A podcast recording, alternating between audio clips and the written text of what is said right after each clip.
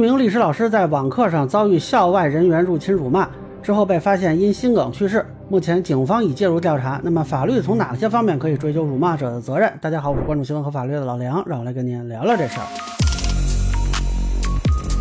这个事儿也是让人非常震惊啊！根据红星新闻的报道，是河南新郑市三中的一位刘老师，十月二十八日的时候上网课，那有几个校外人员进入直播课，播放语音，干扰投屏，辱骂老师和其他同学。老子他妈，你他妈你个傻逼老师啊，低调一点啊！啊啊！必须入侵，好吧？太牛逼，兄弟！必须牛，同行啊，兄弟！哎呀，你他妈太牛，好吧？后来刘老师是落泪退出了直播，两天之后被发现在家中去世。他女儿的微博说是心梗去世的。现在新郑市教育局和警方都已经介入调查了，那么暂时呢还没有一个官方的调查结果。这个事情呢，我好像以前听过类似的啊，有一些呃利用网课的登录方式进入直播课，那么开麦制造噪音，辱骂学生、教师，放哀乐、说荤段子、散发淫秽色情视频等等啊，甚至有一些专门的组织在接这种工作，自称是爆破啊，但是这个好像追究法律责任的情况比较少见。那么很多老师同学意见也比较大，那这次我相信应该是可以追究法律责任了啊！我个人认为啊，目前看这些入侵网课的人，最有可能的是按照寻衅滋事罪追究。当然，有些情况可能会被认定是治安处罚，但是这个案子，呃，我个人的看法是已经导致网课无法继续啊，应该是符合刑法规定的，在公众场合起哄闹事，造成公共场所秩序严重混乱，因为网络课堂也是公共场合嘛。这样是可以按照寻衅滋事罪追究法律责任的。那么这个罪名呢，一般是判五年以下有期徒刑。如果查实发现多次纠集他人实施，啊，有可能判到五年以上十年以下有期徒刑。当然，还有一种可能呢，就是入侵者是纠集了三个人以上实施的，啊，也有可能会构成聚众扰乱社会秩序罪。刑法明确规定了一种情形，就是说致使教学无法进行。那么造成严重损失的，对首要分子处三年以上七年以下有期徒刑；对其他积极参加的，处三年以下有期徒刑、拘役、管制或者剥夺政治权利。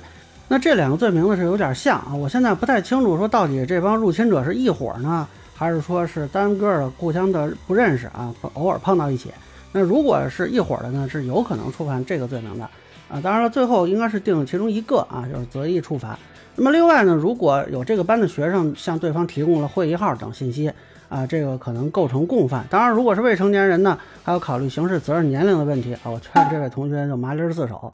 那么，有些人在讨论说，是不是可以按照侮辱诽谤罪来追究这个入侵者的法律责任？就我个人看法，可能不太会用到这个罪名。呃，因为这个罪名呢，它覆盖的这个行为的社会危害性是明显低于这个案子已经达到的社会危害性的。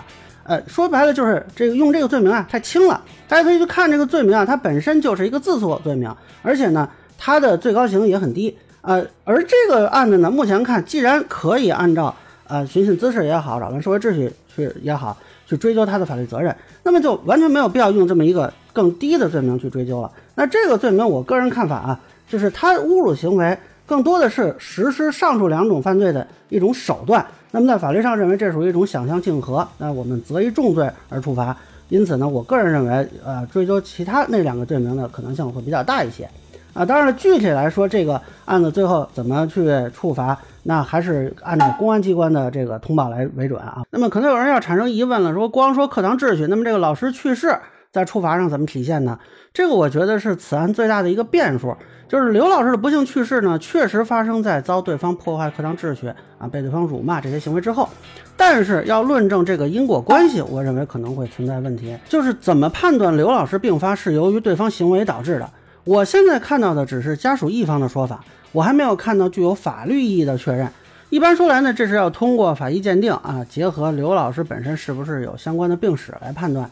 但是根据刘老师女儿的微博呢，呃，家属是没有同意尸检，那么早上说已经去火化了。当然这个也可以理解啊，但是如果真的缺失呢，可能在后边追究法律责任的时候就会存在一定的变数了。那如果没有这个鉴定啊，假设说通过已经有的这个医学检查记录可以确认存在因果关系，这个在认定工伤和追索附带民事诉讼层面可能是有帮助的啊。那么工伤他应该也还在申请，呃，民事这一块呢，呃，如果是刑事附带的话，那么没有精神损害赔偿和死亡赔偿金，但是应该会有丧葬费这方面的啊追索。但是这个从法律上看，如果你要追究他的刑事责任，还要看这个网课入侵者是否可以预见这个死亡结果。那么如果可以预见啊，至少是过失致人死亡，严重的就可以认定故意杀人了。但是我觉得这可能性不大，除非说这网课入侵者提前做过调查啊，知道刘老师心脏不好啊，那还实施这个行为，否则的话，这个就超出一般人的预见可能了。那么这个就只能从民事上索赔了。而万一说没有足够的证据论证这个因果关系啊，那这个在法律上追究责任就相对困难了。刑事上就甭说了，你要疑罪从无嘛。那么你怎么排除他是因为别的原因突发心梗呢？那目前家属这边还在申请工伤鉴定啊，我觉得这个也有待观察啊。希望这个工伤可以顺利的办下来。那么后续的怎么处分呢？这个还是以司法机关的公报为准。那么关于网课入侵的这个问题呢？目前公开报道看啊，除了前面提到的这个问题，还有一些说散播淫秽视频图片的啊，同样可能涉嫌治安违法或者犯罪。但是我看以往的报道，好像报警的情况比较少，呃，可能是因为属地管理追责难度的问题。啊，有的比如说这个网课，他入侵实施者可能不在当地，甚至同样是入侵者，可能这个人也不在同一个地方。那么对于执法来说是稍微有点难度。啊，但是遇到这种事情，我还是建议就是该报警报警啊，就不要觉得说啊，这个是发生在网上，你就不当回事儿。他这个行为已经等同于说校外人员啊翻墙闯进学校破坏课堂秩序了。